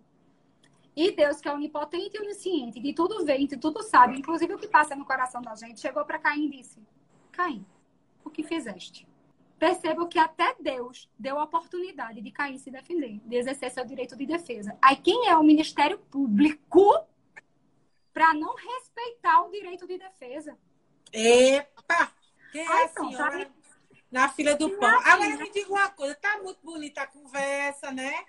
Absolvições, tal, clemência. Agora me diga aqui, quando a senhora pega um processo que nada ajuda, as provas são claríssimas. O réu não fala nada com nada, não tem qualquer empatia com a sociedade. E aí, quando o réu não ajuda em nada, quando o processo, quando o processo está muito bom para o Ministério Público. Pois é, acontece. E aí, como é que é a Mirella nessa hora? Acontece em três situações, né? Às vezes o, re... o processo realmente está muito ruim, não tenho o que fazer. Então, eu tenho que trabalhar em cima do que o promotor fala, ou o promotor diz. Porque, às vezes, o Ministério Público se perde com as palavras. E eu já ganhei N júris dessa forma. Eu vou contar um exemplo aqui que eu ganhei um júri por causa de uma fala de um promotor de justiça. Também, engraçado, que essas coisas só acontecem lá na, naquela vara que tu trabalhava. Né? Não sei por quê. Acho que eu gosto de fazer lá, rapaz. Que eu gosto. Porque lá, as melhores coisas para a defesa. Que mas o problema de lá, mas tem um problema. Eu gosto de fazer com o promotor técnico, que me, que me, que me instiga a estudar, né? Tem uns que. Enfim. Eu também. Esse não era ela, tá? Era um promotor. Era um promotor. Ah, ele é técnico. Hã? Ele é técnico, né? Ele é técnico. Aí ele, aí ele disse o seguinte: o réu, ele negava e ele disse o seguinte, assim, tinha testemunha de vista. E eu ganhei esse júri, tá? Eu consegui desacreditar a testemunha presencial. Aí o promotor caiu na besteira de dizer o seguinte: Engraçado que eu não me lembro o nome do réu. O réu fulaninho tá dizendo que não foi ele, mas ele não trouxe nenhuma testemunha. Se, se ele tá dizendo que estava em casa, porque nem a mulher veio falar. Aí ele disse isso uma vez, eu olhei assim pro plenário, aí eu chamei o réu e disse, quem são esses que estão aí? Alguém ali é tua esposa? Aí ele disse, sim, aquela mulher ali. Eu digo, peraí que eu vou falar com ela. Aí eu chamei ela e fez, é o seguinte, eu vou fazer o seguinte, se ele falar mais uma vez que o réu não, não trouxe testemunha, eu vou pedir pela ordem para lhe ouvir. E a senhora vai sustentar que ele estava em casa. Aconteceu muito parecido com o mesmo promotor. Impressionante, eles não mudam o roteiro. Aí ela fez, doutora, eu tô com medo. Eu disse, não vai ter medo nada. Eu vou lhe chamar e você vai falar e acabou. Eu tô aqui para lhe defender, nada vai lhe acontecer, acredite em mim. Ah, tá bom. Aí o promotor pegou e falou de novo. Aí eu, doutor, pela ordem, eu gostaria de uma parte. O senhor me consegue, por gentileza? Aí ele disse, sim, doutora, diga lá. Ele disse, o senhor acabou de dizer que se o réu estava dizendo a verdade, ele poderia ter arrolado a esposa dele. A defesa não arrola. Isso é mentira que eu não estava na instrução, né? Provavelmente a defensoria não ficou sabendo, mas eu, mas eu usei essa desculpa. O que acontece? Provavelmente o defensor da instrução não arrolou a esposa, porque se tivesse arrolado, o Ministério Público iria dizer que é claro que a esposa ia defender ele. Mas já que o senhor está dando tanta credibilidade para a palavra dela, e eu também dou, ela está ali em plenário, doutor. Vamos chamar ela? Aí... É porque, assim, só, só fazer interferência, é que o Ministério Público, que é qual o discurso dele? Para o promotor, o acusado não pode estar com a família em casa. O promotor, o acusado tem que estar com um desconhecido, né? Sim. Que não tenha qualquer Isso relação. Isso era a regra. Mas nesse dia, esse promotor específico estava dizendo que ele, se ele tivesse em casa, ele tinha que ter rolado a esposa. Então ele estava dando credibilidade à esposa. Aí eu disse o seguinte: já que senhor está dando credibilidade à esposa, vamos chamar a esposa. Ela vem aqui, ela está em plenário. Se ela confirmar que ele estava em casa, o senhor pede absolvição. Feito o senhor está dizendo aí que ele ia estar tá em casa. Se, ele, se ela disser que não estava em casa, aí eu e o senhor, a gente pede a condenação dele e a gente vai para argumento técnico sobre a pena dele. Aí ele fez: Não, já passou o tempo. Eu digo: Ah, então o senhor não está em busca da verdade. Aconteceu a mesma coisa comigo. O senhor quer condenar a todo custo. Aí foi aquele bafá. Foi aquela confusão. Aí eu disse o seguinte para os jurados, que é algo que eu utilizo muito em júri. Né? Além de eu ter feito isso, que isso desacreditou e desmoralizou ele, porque de fato passou na cabeça dos jurados. Peraí, ele está dizendo isso e ele não quis ouvir, então ele já perdeu o júri ali. E eu ainda disse aos jurados o seguinte, que é, que é algo técnico. É, no final do julgamento, o juiz vai perguntar a Vossas Excelências o seguinte: os jurados estão aptos a votar? Ou seja, o jurado que não tiver apto pode requerer uma diligência. Então, nesse momento, pode ser chamada uma testemunha que não foi ouvida no processo. Então, se Vossas Excelências tiverem dúvida. Foi o que tu fizesse com o André, foi? Não. Esse, não. Esse eu fiz com Nathalie. Eu já fiz com Dorinha. Eu já fiz sozinha. Eu já fiz em Goiânia. Eu faço demais isso, porque eu acho isso arretado. Eu já fiz isso. Aí eu. E, e, também já fiz com a Andréa. Mas eu já com a Andréa já tinha Eu lembro de Andréa. Isso. A primeira vez que eu fiz foi esse que eu tô contando. Mas eu já, já fiz umas 500 vezes. Aí eu disse o seguinte: Vossas Excelências podem, podem chamar, Vossas Excelências podem requerer uma diligência, basta não estar tá apto a votar. E outra coisa, o voto de quem não está apto a votar é sigiloso e basta um, que basta um jurado estar tá em dúvida que tem que ser feita a diligência ou dissolvido o conselho de sentença. E foi o que foi feito. Foi pego a votação em sigilo. Bastou um jurado dizer que estava em dúvida, que foi chamado a esposa dele. A esposa confirmou que ele estava em casa e ele foi absolvido. Então, muita gente não sabe que isso é uma, um, algo, uma técnica da defesa, de que, principalmente a gente que pega o, o júri, a gente não fez parte da instrução. Se tem alguma diligência favorável, a gente pode pedir aos jurados para, quando for feita a pergunta, os jurados estão aptos a votar, eles pedirem essa diligência. E, é, e esse pedido é muito simples, porque ele é feito em votação sigilosa e basta um jurado dizer que não está apto e querer a diligência que ela tem que ser cumprida. Então, eu já consegui vários, vários, vários, vários, vários, vários desse jeito. Mas a pergunta então, que a senhora não me respondeu. Então, então utiliza o júri ruim, aquele júri que tu faz, ai meu Deus então, do céu. Esse júri era ruim, tinha testemunha presencial, meu amor. O réu tava mentindo, tinha 500 anos de condenação. Aí eu peguei o que o, o promotor falou e virei contra ele e ganhei o júri. Mas era um processo em que até o promotor falou isso, falando isso, eu não sabia o que, é que eu ia fazer. Já aconteceu também daquele júri ruim, ruim, ruim, ruim, ruim, ruim, de eu conseguir tecnicamente tirar uma qualificadora. Pronto, é isso que eu quero falar, porque assim, os mortais querem saber aqui. Que é importante a gente falar das derrotas, né? Não, tem, e eu lembro do júri que a gente fez junto, que você pediu, não sei se você lembra, lá na antiga vaga. Delação premiada e não foi requisitado pelo, promotor, pelo juiz e está em recurso do tribunal. Exatamente. Esse júri era júri que não tinha que ser feito. Tinha não. não tá... Tava não tudo feio. Não tinha que ser feito. O réu confessou. Mas e tu ainda alengasse com o meu réu, né? Tu ainda alengasse com o meu réu, né, bonita? E foi. Alengasse com o meu réu. Aí é o seguinte, nesse júri. Esse júri, o réu era confesso. É, e a sustentação? Desaforado. De é. Itapsuma. Esses processos, esses processos de Itapissuma são uma derrota.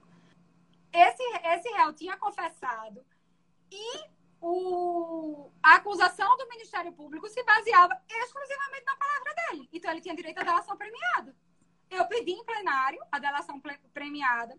O juiz não quisitou, que disse que tinha que ser feito pré-processo, sendo que, sendo que o Ministério Público, que era uma promotora boa, lembra que ela aceitou? Ela disse que concordava com o pedido na hora. Então não tinha por que o juiz não aceitar. Mas ele, ele nem sequer quisitou.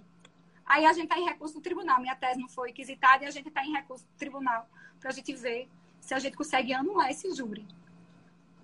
É verdade. Me diga uma coisa. Sim, e já pedi só a confissão também, tá? Naqueles processos que não tinha que fazer e que ele confessou e que não cabia a delação, que não era esse caso que eu estou dizendo, hum. eu já pedi só a confissão. E já perdi júri. Já perdi júri, inclusive, que eu achava que eu ia ganhar. Sim, sim, sim, sim. Muito. Isso é importante, porque uma das coisas que, que. E aqui eu faço a meia-culpa, né? Que a gente que faz o júri, a gente que, defensores que atuamos no plenário. Ô, ô né? Alice, é, gostaria de cumprimentar aqui o professor Alexandre Moraes da Rocha. Sim, pois é, Saiba tá aqui. Eu sou sua fã, sua aluna, acompanho tudo. Obrigada por pois estar é. participando. É. Exatamente, eu ia falar agora. Estava esperando só dar um tempinho. Muito bom estar com o senhor aqui. Senhor não, né? Um jovem, um jovem senhor, doutor Alexandre. Muito bom. Acompanhe mais nossas lives. Aprenda com, com as bruxas também. né? Já que ele. É, só quem é defensor, só quem está na bancada da defesa é que, sabe, é que sabe que a gente passa. Porque, como Mirella falou, são 7 a 0. A gente já chega com 7 a 0. Contra nós. Por isso a gente tem que usar a técnica do PNL, porque ajuda demais para a gente conseguir a credibilidade e empatia para os jurados nos ouvirem. Porque muitas vezes, quando a gente recusa o jurado, que a gente tenta fazer um estudo prévio do perfil do jurado, que a gente recusa, é porque a gente quer jurados que nos escutem. Porque é muito... você não sabe um jurado pró-defesa, existe a maioria pró-acusação. Sim, então, sim. a gente quer que o jurado nos escute. Sim, porque sim. a gente começa realmente de 7 a 0. Por isso que essas técnicas que eu falei aqui na live do PNL ajuda demais a gente criar essa empatia para ganhar essa credibilidade, para que a nossa tese de defesa, seja, de defesa seja ouvida. E detalhe, vou confessar uma coisa aqui. Raquel Mesquita, que a gente conhece, nossa ex-estagiária e hoje advogada do júri, quando falava, ó, oh, Mirella usa PNL. Você não nota quem usa PNL? Aí eu, sério, nunca notei. Mas não é para se notar, né, querida? Claro, né? Não, eu tô falando aqui do, do, né? E exposer. Outro exposer. Vive me expondo aqui. Mas é isso, né? Então eu fiz, olha, eu tenho que, eu tenho que fazer esse PNL amanhã, gente. Preciso fazer esse PNL, tá? Então tô vendo, Raquel, que você tá aí. É, é, é muito importante.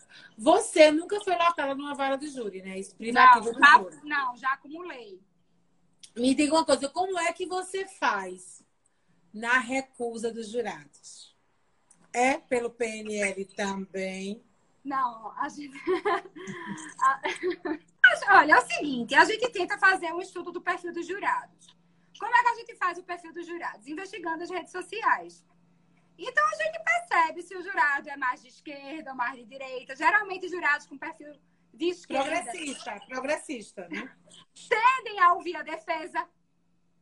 E os de perfil de direita tendem a ouvir o Ministério Público. Isso é uma tendência, tá? Porque é claro que tem gente de esquerda que vota com MP e gente de direita que vota com.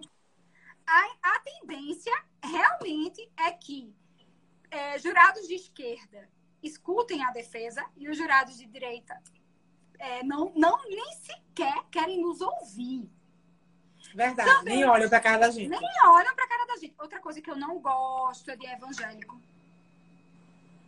Eles tendem a ser muito radicais e não gostam da clemência. Engraçado, porque eu acho isso uma contradição. Porque o evangélico era para perdoar. E eles não têm essa cabeça do perdão. E existe uma outra técnica também que eu utilizo, já falando da empatia, para a recusa dos jurados. É o seguinte: quando termina o júri, eu aperto mão por mão nos jurados. Isso. Quem não votou em mim não tem coragem de olhar na minha cara. Aí eu já boto na lista para E o aperto é bem frouxo, assim. O aperto bem ele frouxo, não é... ele não olha, a gente percebe. Porque quem votou, quem acreditou, nessa hora que você vai apertar a mão e olhar firme, que você vai fazer o rapô naquela hora. Que você vai olhar, aí ele vai desviar. E hoje eu não pude apertar, colega. A gente não tá mais podendo fazer isso, né? Em razão da Porque pandemia. veja só, hoje, isso foi um problema. Hoje eu fiz um júri com. E eu acho ele o melhor promotor de Pernambuco. E, gente, a prova era absurda. Eu também acho, um parênteses, eu também acho ele o melhor promotor de Pernambuco. Promotor. É absurda a prova. Mas promotora tem outras maravilhosas também. Ele é o melhor. Ele, lógico que a vara ele é, é lotado. Ele é maravilhoso. É a vara que ele é lotado. Mas e outra coisa, jurados amam ele, porque ele é muito legal, sabe de tudo, é engraçado, tem a ver a poética, ele é completo. É, meu amor, mas hoje foi absolvição, tá? Ai, adoro. Um pedido de condenação. Mas, veja, foram dois votos para condenar. Uma prova absurda. Que, inclusive, eu falei, eu não acredito que o senhor não vai pedir absolvição nesse caso. E eu não pude saber quem eram essas duas pessoas, porque no aperto de mão você sabe. Olha, Mona Lisa escreveu aqui, quem votou na gente dá os parabéns.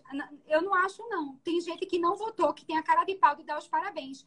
É no olhar mesmo. Porque quem não votou não tem coragem de lhe olhar fixamente nos olhos. Eu vou mais além. Às vezes não é nem quem votou.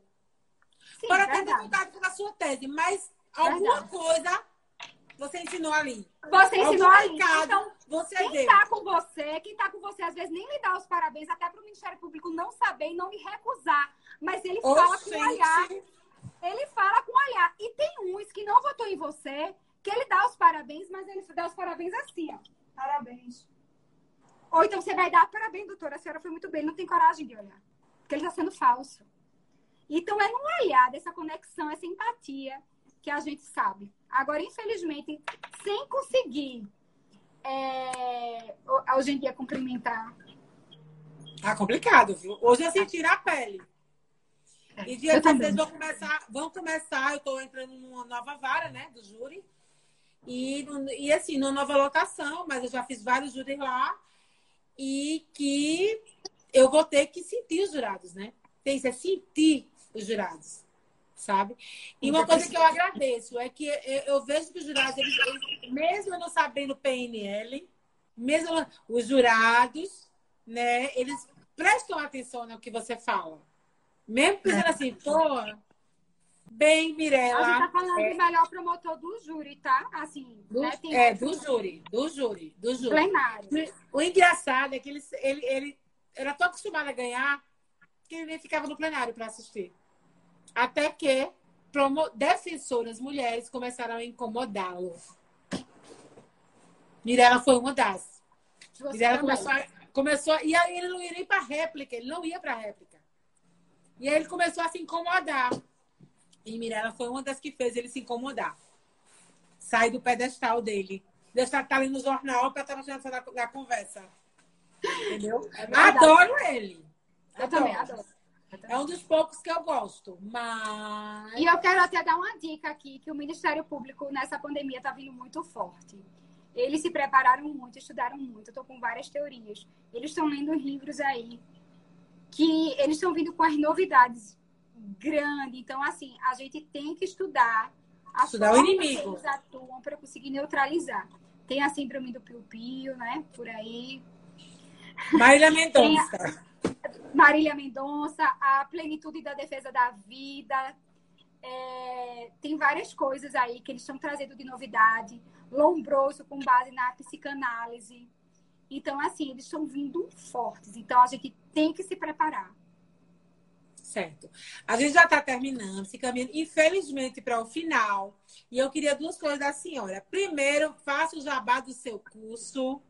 Bora, bora, bora. Faça o jabá do seu curso. Pois é, eu quero convidar todos para fazer o curso. É, eu procuro realmente dar um enfoque nesse lado é, prático, porque eu sei que, assim, teoria a gente encontra. Então, eu tento dar, eu tento dar um enfoque do que do que eu adquiri mesmo na prática. Como eu disse, não existe um jeito certo, cada um tem o seu. Sendo que quando a gente faz mais de 500 júris, que eu já fiz mais de 500 júris, a gente vê qual é o caminho que a gente percebe que dá mais resultado. Né? Então, a prática conta muito, é o que eu passo no júri. Então, Nunca contei meus júris, isso? Não sei quantos eu fiz. Eu fiz mais de 500, eu também não sei exato, mas se brincar, já passou dos 600. Mas eu digo 500, eu digo por baixo. Só sim. no grupo do júri, Alice, a gente faz 100 por, por, por ano. Aí, sim, é voltando. No dia 10 do 10 vai ter um curso que eu vou, eu vou analisar esses processos que eu, tô, que eu vou atuar agora. Eu não vou, eu não vou escolher processo para ser processo que eu ganhei, não. É processo que eu estou usando agora. Por quê? Porque o Ministério Público está vindo muito forte. Então, a gente tem que analisar a atuação dele, as novidades que ele, eles estão trazendo e o que eu estou conseguindo utilizar para neutralizar, porque eu consegui já neutralizar. Eu já consegui neutralizar, eles também conseguiram neutralizar hoje. Então, assim, a prática ajuda muito a gente. E a gente vai fazer esse estudo desses processos. Então, não deixem de se inscrever. É dia 10 do 10. Prometa dia... fazer um videozinho pro Bruxas para a gente publicar no Bruxas, viu? Vou fazer especial para vocês. Tá certo. Outra coisa, como a gente sempre faz, as nossas convidadas, para a senhora indicar um livro não jurídico escrito por uma mulher. Pois é, eu ia indicar um que a Alice não gostou da indicação, não. Tô brincando, era só para aperrear ela. Quando a Alice veio com essa história de Galícia, eu botei aperrear, porque a Alice é, é, feminista e eu queria aperrear a Alice, que eu adoro ver a Alice braba. A Alice braba da show no plenário.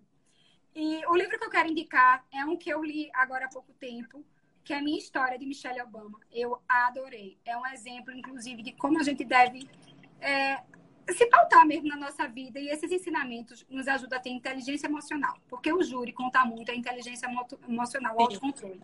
A Alice sabe que o Ministério Público esperneia. Pode fazer mil apartes, mil intervenções, me atrapalhar mil vezes, que eu não perco o controle. E eu sei exatamente o ponto que eu parei e consigo continuar. Então, isso, esse autocontrole a gente desenvolve de anos de prática, lendo e estudando. E esse livro ajuda bastante nesse lado. E digo logo que eu vou fazer o, curso dela, viu? E ainda, estou, ainda estou esperando as estagiárias mandarem o que é que eles acharam do seu curso. Mas ah, eu vou me inscrever, com certeza. E eu acho que nós, defensores, porque assim, o que acontece? Qual o problema do defensor do júri? Nós somos muito vaidosos. Porque quando nós começamos a emplacar nossas teses, né? A gente começa a ser vaidoso, a gente tem que ter cuidado com isso. A gente não pode se tornar um defensor promotor.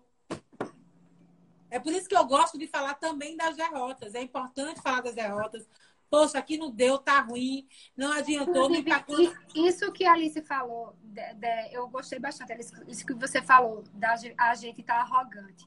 Quem me vê no plenário vê que eu tenho uma postura muito humilde no plenário. Eu sou muito humilde mesmo no plenário. Assim, nesse Às vezes, né, amiga? Tem vezes que não é, não.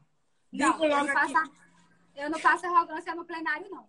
Porque não, não passa, mas, mas às vezes a gente briga, né? Sim, às vezes a gente briga, mas a gente tenta passar não arrogância. Por quê? Porque geralmente quando a gente passa arrogância, a gente cria essa distância e quebra essa empatia, essa conexão com os jurados. Os Sim. jurados tendem a ficar do lado de quem foi ofendido primeiro. Não significa que você vai ser um fraco, que você vai ser ofendido e você não vai falar. Não estou dizendo isso, não. Mas eu estou dizendo que a postura da gente conta muito. E não passar para os jurados arrogância, que eu sou o máximo, que eu sou foda. Não. É importante, porque isso, se a gente chegar assim, quebra. A gente tem que chegar. É, quando eu digo assim que eu me arrumo para me sentir poderosa, é porque eu quero chegar como se fosse assim, eu sei o que eu estou fazendo. Eu sou competente. É essa mensagem que eu passo. Eu sempre Mas costumo dizer, a gente, a gente não veio aqui fazer figuração. Porque Exato. o cara não teve dinheiro para pagar advogado. Aqui é que pensa, não, vieram só fazer a figuração. Não, bebê. Incomodando. A gente faz essa cara mesmo no plenário. a gente veio para incomodar. Olha, se promotor me, me, elogiar demais, eu gosto quando o promotor não. Olha para mim fazer chimaré. Doutora Alice, hoje, porra. Gosto assim. Sabe? Eu sei disso. Eu sei disso. E a gente precisa ter um meio termo. A gente nem pode baixar a cabeça para promotor e juiz, né? Sermos menos, sermos menos e muito menos passar arrogância. É Verdade. É tanto que os jurados, quando pedem para ser recusados, vem, logo, vem primeiro para quem? Para os defensores. Para os defensores. Né? É. Porque a gente é o que, o que mais se aproxima deles somos nós. Verdade, verdade. Ó, estão me perguntando aí como é que fica a autoestima da gente quando a gente perde um júri. Veja só, eu, eu não me apego ao, ao resultado. Eu me apego ao, ao processo. Então, assim, para mim não interessa se eu consegui ou não consegui. Para mim interessa que eu usei minhas armas e que eu lutei. E que eu fiz o bom trabalho. Então, várias vezes a gente não consegue que a tese seja acolhida. E o réu sai feliz e agradecendo. Sim, sim. Eu já levei várias, várias derrotas. Várias derrotas eu tive. Eu acho que no meu primeiro ano de júri eu só perdia. Nenhuma tese implacável. Eu Agora, tem um direito. Eu ganhei meus 10 primeiros juros. Não, então, pois eu é, querida. primeiro. Eu não, não vou mentir. Mas essa derrota do décimo primeiro, eu tinha razão. E eu quase, eu tinha razão e eu perdi. Eu quase desisto de fazer júri. Eu tive uma crise de choro. Quase desisto de fazer júri. Mas Geminiana, aí... né, amor? Geminiana. Tive crise mesmo. Eu tinha júri no dia seguinte. Eu tava até em Petrolina. Eu em crise de choro, eu disse, eu não vou fazer o júri amanhã, eu sou péssima. Eu, meu Deus, como é que eu não consegui? Que era um, um caso claro, eu perdi um cidadão de bem que não tinha antecedentes, um pai de família, eu perdi o júri dele, eu fiquei mal, fiquei mal, fiquei mal, chorei tanto, chorei tanto. Mas aí, eu, aí não desisti, continuei, e assim, o que a gente percebe é que não está nas nossas mãos a decisão.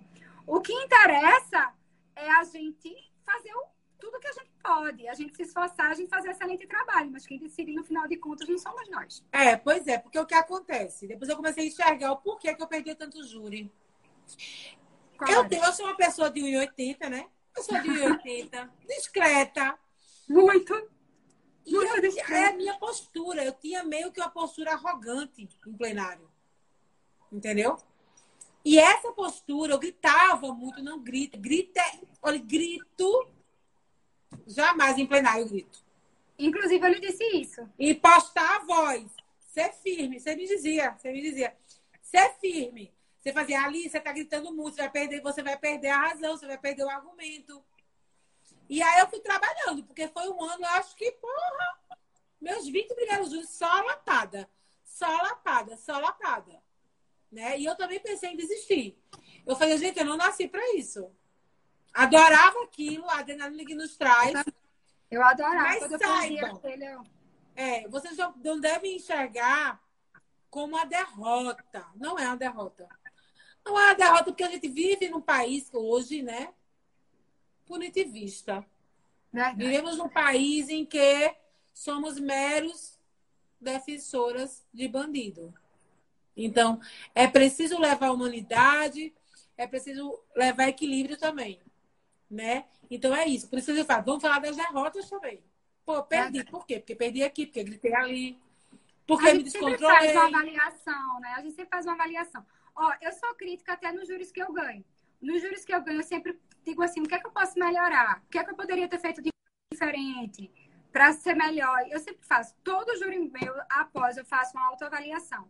porque é assim que a gente consegue evoluir. Agora, eu não me apego ao resultado. Eu, eu consegui livrar isso, porque senão a pessoa enlouquece. Porque vai ter aquele júri que você vai perder e que não era para ter acontecido aquilo. Não era. O 4x3, hein, O 4x3. É o, o pior. Para mim, pra mim, isso é inconstitucional.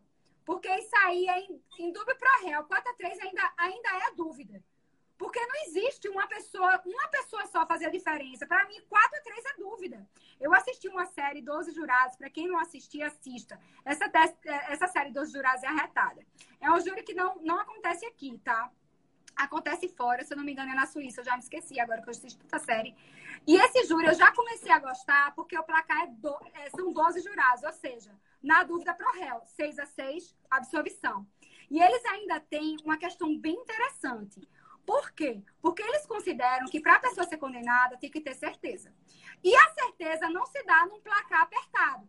Então, se, se terminar 7 a 5, o réu ainda assim não está condenado. Ele vai para o segundo grupo, que é um grupo formado por três juízes. É, se terminar, se terminar 6 a 6, absolvido.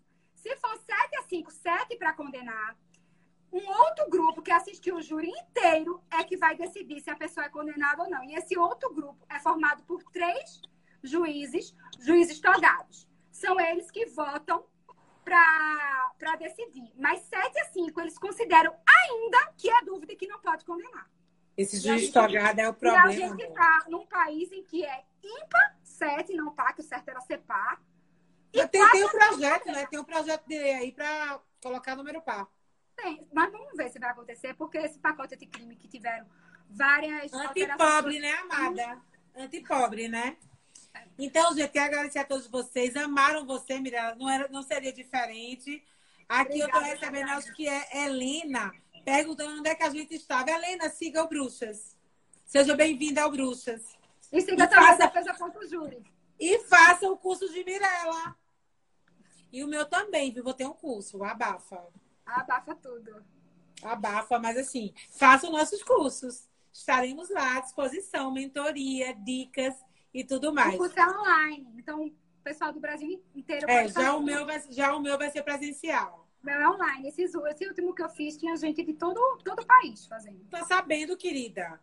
Lembra que eu te mandei um áudio de uma, de uma, de uma que se inscreveu? É, é a, a assessora de Mona Lisa. Ah, certo. Entendeu? Legal.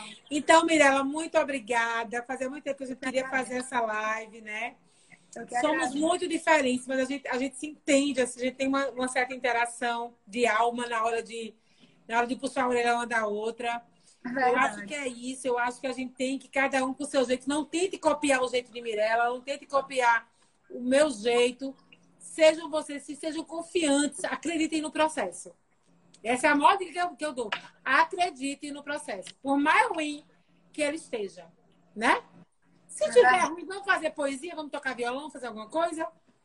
Mas é, eu, eu, declamo, eu declamo, porque eu não sei cantar. Não sei, nunca declamei na minha vida. Nem, gente, nem a Bíblia eu conheço. Não sei, eu tenho até medo de falar na Bíblia que eu nem conheço. Olha, sei não. Então, muito obrigada, menina. Essa... Gente, um beijo, muito obrigada. Um beijo, Mirella. Beijo, cheiro, agradeço. Cheiro. Beijo a todos. Beijo, tchau.